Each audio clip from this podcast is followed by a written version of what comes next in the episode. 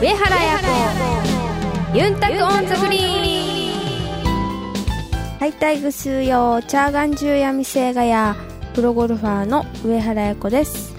ハイサイハイサイハイサイハイサイ ぐすーよー ちゃーがんじゅーやみせーがやー皆さんお元気ですか？DJ 文吾が今週も一緒にお届けします。この番組はプロゴルファーとして活動する私上原彩子が週替わりでゴルフトークゴルフ以外の活動報告さらに気になることやプライベートなことなどさまざまな話題をユンタクしながらお届けする番組です。皆さんからの熱いメッセージもどしどしお待ちしています。メールアドレスはユンタクアットマークあやこ上原ドットコムまでお寄せください。この後はあなたの上達の手助けをするユンタクアドバイスのコーナーです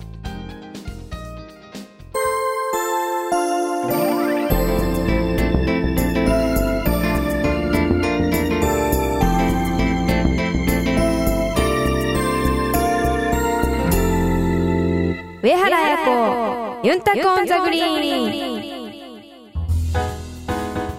ユンタクアドバイス。このコーナーではゴルフに関するあやに聞きたいことを募集しています。あやの体験談をもとに皆さんの上達への道をアドバイスしていくコーナーです。今日は皆さんからいただいたそう心のこもった熱い熱いゴルフメッセージを紹介したいと思います。あやこさんいいですか？はいついてきてくださいね。一人で盛り上がってる感じがしますけどあやこさん大丈夫ですか？大丈夫ですよ、はい、お願いします。大丈夫ですよ。えー、では一つ目いきたいと思います。ペンネームマイクロウサギさん。あやこさん文吾さんこんにちは。ゴルフって自分だけのボール一つで場を沸かせるという誰にでも受けられるスポーツだと思います。そのためあやこさんから伺えるアドバイスがいつも楽しみです使っているゴルフクラブ。カーボンシャフトが長いので自分で切ろうと思っているんですが今のカーボンシャフトは切るのに特別な技術が必要なため自分で切るのは無理だと聞きました。どうにか自分で切れないでしょうか。私は鉄工所で働いているためいろいろな切断設備が職場にあります。大型バンドソーシャーリングプラズマ切断機グラインダーなどがありますが単純に切っておしまいということではないのでしょうか。アドバイスよろしくお願いします。はい。えっとまあ自分で切れるのかって話ですよね。まあそうですね。自分でやれないのかってことですね、はい。これね。自分で切ることはできると思うんですけど、はい。切ったらやっぱりバランスがすごい変わるんで測る機会があるじゃないですか。はい。それでしこう測って重りつけてってやる作業まで全部ができないんですよ自分では。ないから。だからやっぱり切ることはできますけどお願いした方がいいのかなと。まあ一応切ってはい。グリップつけるぐらいは自分でもできるけど。うんでも道具あります？グリップつける道具でも結構あの自分でグリップやってる人僕は周りで知ってるのですごいですね。好きな人は本当にやっちゃうので、うん。ただあの言うようにバランスも変わるうし、ん。ね当然その微妙な調整っていうのはそんな何度も何度も自分でやっちゃうとできないと思うんで、はい。まあやっぱりあのー上達したければというかね、まあはい。あのーそのための道具をケアするという意味では、はプロフェッショナルにお願いした方がいいいですね。やっぱり鉄のことはプロの鉄工所の方にやっていただくように ゴルフクラブははい。プロのクはいラフトの方に、はい。が一番いいと思います。だってね切ったものは戻せないですからね。無理ですね。はい。溶接溶接って言ってもと言ってもねね。はい、まあでもこの前プラマで一緒に回った方は折れたままやってましたけどね。折れたままやって折れたクラブを使ったまんま。たシャフトが折れてたと。はい。代金の時一緒に回ったお客さんはドライバーのシャフトが折れてて 折れてるんだよって笑って言いながら それを使ってましたけどね。すごいですね。はい。うん。まあいろいろあるんですね。でもなんか楽しそうにやってる感じが伝わってきたからね、まあまあ、それもいいのかなと。はいじゃあ結論としてはクラフトマンにお願いしましょう。マイクロウサギさん参考になりましたでしょうか？いやなったはずです。なったに違いない。そうあなたの上達。あやがお助けします。はいそれでは2つ目のメッセージです。はい。ペンネームヤッチーさん。ハイサイあやこプロ DJ プンコさん。いつも楽しく聞かせてもらっています。さてゴルフの基本に戻ろうと思って以前あやこプロが言っていたように8番アイアンから練習を始めて7番までうまく打てるようになりました。しかし6番5番がトップしたりダフったりして安定しません。軌道がフラットになるのでうまく上から打てないのだと思います。打ち方のコツとか練習の仕方などご指導いただければ嬉しいです。というメッセージですが。はいありがとうございます。はいエアコンも入りまして、はい。涼しくなってきましたが いかがでしょうか？はい、まあ、難しいクラブですよね。6番とか 5番とかね。あやこさんでも難しいと思う感じる。はい。まあだけど自分でフラットになるからねミスがあるんじゃないかっておっしゃってるのでフラットにならないようにするためにの練習としてはまあ素振りでですよ。しかも後ろで後ろ壁なんですけど柔らかい壁。柔らかい壁。まああの部屋のカーテンとかでもいいってことですかかとかネットとか、うん。はい。はい。はいがあるとして、はい。バックスイングこう上げていくときに、はい、はい、この壁を当てないようにバックスイングする。練習。なるほど。はい。じゃああの自分でその壁と自分との距離をちょっと確認しながらまず最初アドレス取って、はい。でそれからテイクバックではい。壁に当たらないようにやりましょう、はい。寝たら絶対当たるのでこっちの壁に。当たっちゃいますよね、はい。だから寝ないようにうんうんうこうんクラブを立てる意識を持つことがやっぱ一番大事かなと思う。だけどそれをあの打つ時にやろうとしてもクラブを立てるの難しいんですよ。だからそれはもう素振りでじゃないと直せないですじゃあその背中壁素振りではい。フォームをとことんうん。矯正してうん。でコースに出たらまあさほどはい。極端に意識しせずにはい。あるいは練,、まあ、練習上はちょっと意識するぐらいですかね、うん。そしたらね。こうなんか自分でこうこう打つ時にこう、みうん。あ打つ前にこうシャドースイングしてみてで打つ時は一応それは意識するけどあんまり考えすぎないで打つでねお家とかではこう素振り壁のところで素振りしてチェックしてって感じで。まあ打つ時にね意識するっていうのはフラットにならないように意識するのはすごい多分難しいと思うあの今聞いてて思ったんだけどでも意識しすぎないようにするっていうのはどうしたらいいですか？体が動くように動く。じゃああんまり考えないってこと、はい。単純に 単純に意識しないと、はい。なるほどなるほ好きなように動かせる。どなるほど。あの本番は。はい。なるほどね。わかりました。さあそうするとさあ今日の結論は？痛くない壁で素振りの練習をしましょう。ヤッチーさん。あなたのお役に立ちましたでしょうか？いえ必ず立っているはずです。今日もあなたの上達あやがお助けしますでは3つ目のメッセージに行きたいと思います。あやこさん準備は Are you ready? Yes. OK ペンネームケンさんからです。あやこさん文吾さんこんにちは。いつも楽しい放送をありがとうございます。10月に千葉県内で行われた森永製菓ウィダーレディース2日目を観戦に行き応援させていただきました。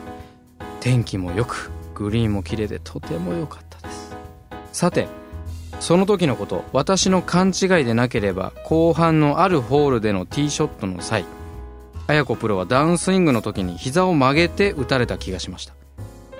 ドライバーの打ち方については大雑把に言ってアドレスの時の足は動かさないようにと一般的には言われていると思います。そこで質問なのですがあの時の綾子プロのスイングにはどのような目的や効果があったのでしょうか。また放送を聞いている私たちにも進める方法ですか。ぜひ教えてください。最後になりますが綾子プロが今シーズンの優秀の美を飾ることができるよう陰ながら応援しております。推進ラウンド終了後にサインしていただきありがとうございました。サインしていただいた帽子はこれからも大切にします。というメッセージですがはい。綾子さん。ありがとうございます。イダーレディースの2日目、はい。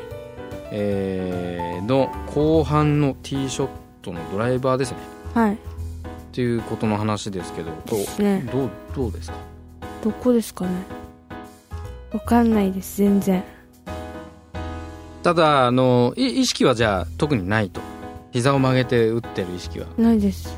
でそういうふうに取り組んでるつもりもない。はい。なるほど。では勘違いと、そうですね。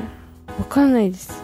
えーで、えー、ケンさんが言ってくれている一般的に、えーまあ、大雑把に言ってアドレスの時の足は動かさないように。うん。ということですが、はい。えーこの点についてはいかがでしょうか？そうですね。外国の選手とかみたいにこう力がある人とかはあんまりね下バタバタさせずに肩甲骨の動きだけでうまく飛ばすっていうのが、まあ、あるんですけど、まあ、日本人みたいにね背が低かったりするとやっぱりそれをやると飛ばないんですよ全然。だから日本人の場合はまあ、体重移動はやっぱりするのでやっぱ足の動きは使うと思います、まあそれぞれの体型によってもまあ多少変わってはきますけどまあもちろん動きすぎはダメですよ。杖とかもやっぱ良くないですけどある程度うまくこう股関節の入れ替えもして体重移動した方がやっぱり飛ぶしあの無理のないスイングというかこう打つ動きを多分止めたりするとそこでブレーキがかかるじゃないですか。だけどそうじゃなくてこう流れに任せるみたいな感じであの体が綺麗に動いてくれるんじゃないかなと思いますけど。そうするとどう結論付けましょうか？まあ体型によってもそのスイングの基礎となるものはやっぱり変わるっていうこととまあその人その人に合った打ち方が絶対あるので、まあ、それを、まあ自分で見つけるなりそのレッスンプロについてそのレッスンプロと話をしながら自分に一番合う形を探っていく。っていうのが大事なのかなと思います。だから本に書いてるからあ例えば一軸がいいんだって言ってじゃあ一軸で打とうっていうのはあんまり良くないと思うんですよ。本に二軸って書いてるからじゃあ二軸で大きく右左体重移動して打とうっていうのをその人の体と合った答えじゃないじゃないですか。だから自分には何が合うかっていうのをやっぱりこう見極めてやる方が一番近道だと思います。では、ケンさんに結論をお願いします。いいコーチを探しましょケンさん参考になりましたでしょうか？いえ間違いなくなってます。あなたの上達あやがお助けします続いてのメッセージです。はい。ペンネームグリクラさんです。あやこプロ DJ 文子さんはじめまして。最近ゴルフを始めたものです。ゴルフの上達というのは独学では厳しいでしょうか。今本を読みながら独学で頑張っています。コースは友達と5回行ってだんだん上がってきて前回は108で回れました。自分なりに本でじっくり学びフォームを友達からは綺麗だねと言われています。自分としては独学が好きでこのまま本で学び続けようかなと思っているのですが一方でペンな癖がつかないように最初はちょっとお金かかるけどプロに習った方が良いよという先輩もいます。かっこちなみにその先輩は80くらいで回れます。かっこ年やはり個人レッスンなどに通った方が良いのでしょうか？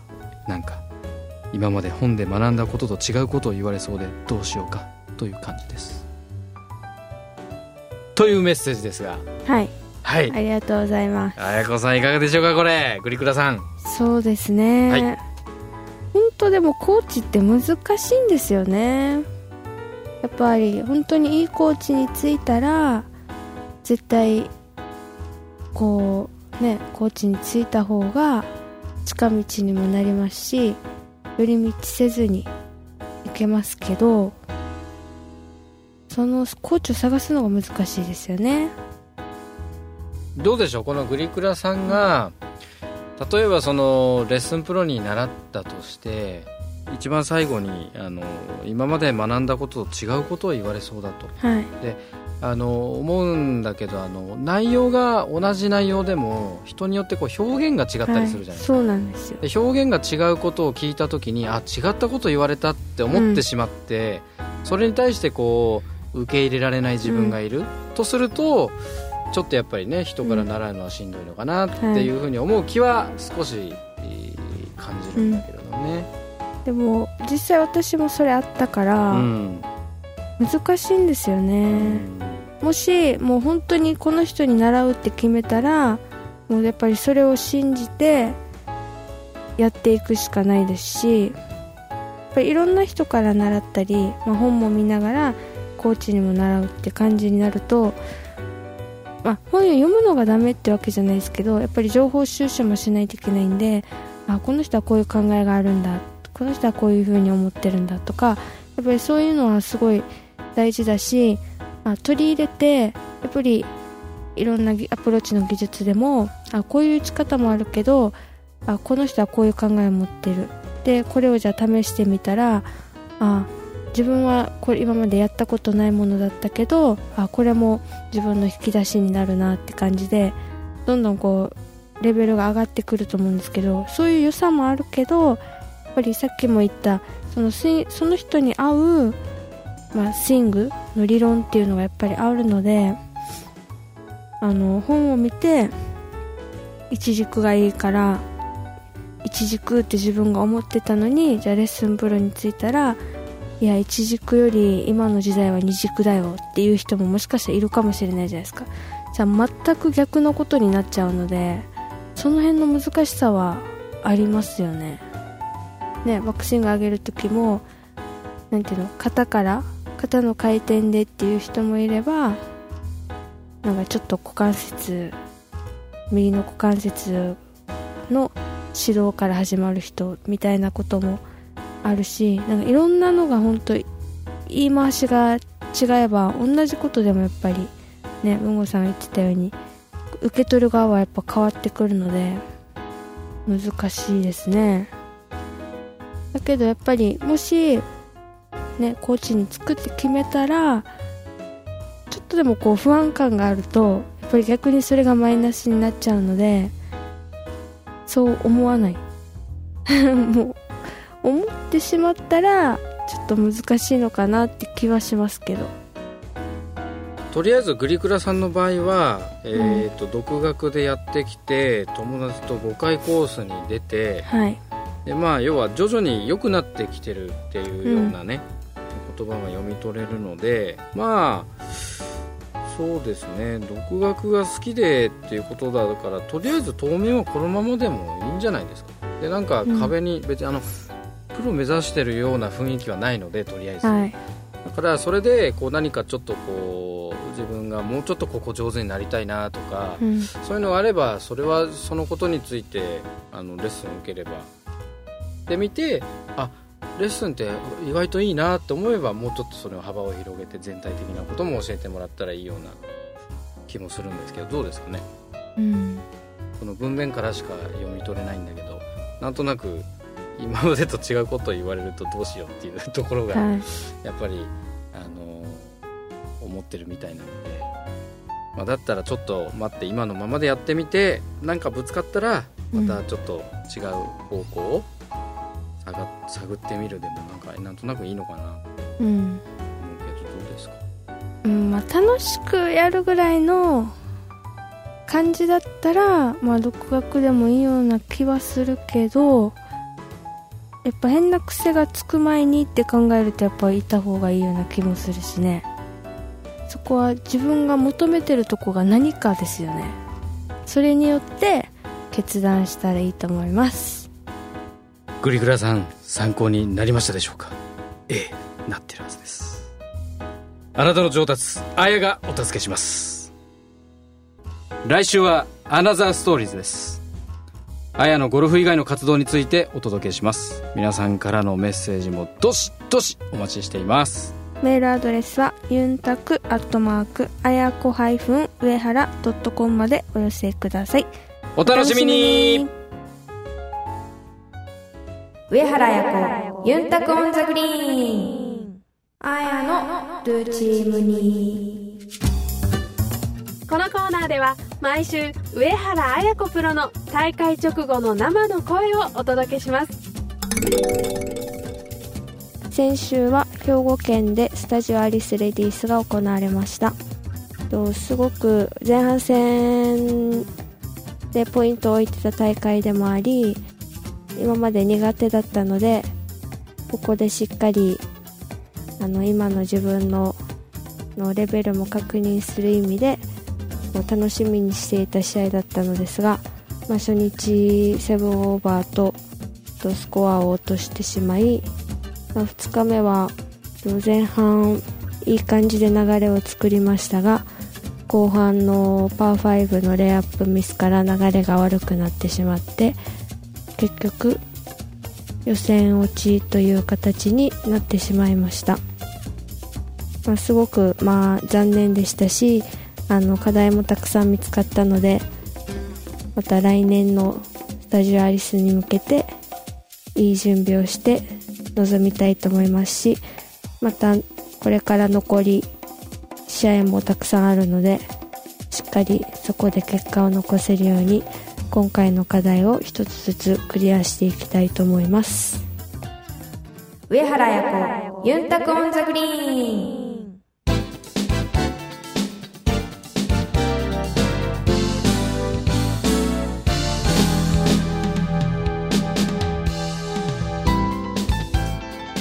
お届けしました。上原彩子ユンタクオンザグリーン。そろそろお別れの時間ですさあ今週は熊本での試合です。はい。熊本空港カントリークラブで行われる西陣レディースクラシックへの参戦ですがさあ昨年はこの大会から中断がはい。明けてそうですね。震災後一発目の試合というふうに去年なったわけですが、はまあ、そんなこともお頭の片隅に置きながらどういうふうに戦っていくか。はい。綾子さんさあ意気込みをお願いします。はいえっとここの熊本空港カントリークラブもすごく難しいコースです。まあ毎年グリーンもパンパンになりますしグリーンのスピードも出て難しいんですけどこういう難しいコースこそやっぱ攻略できた時のこう喜びというか快感はねやっぱり大きいのでここで頑張ってまた、ね、いいプレーを皆さんに見せれるように頑張りたいと思います。大会の模様は4月13日金曜日15時50分から16時45分まで熊本県民テレビのテレビタミン特別版内で4月14日土曜日15時ちょうどから16時ちょうどまで熊本県民テレビ生中継です。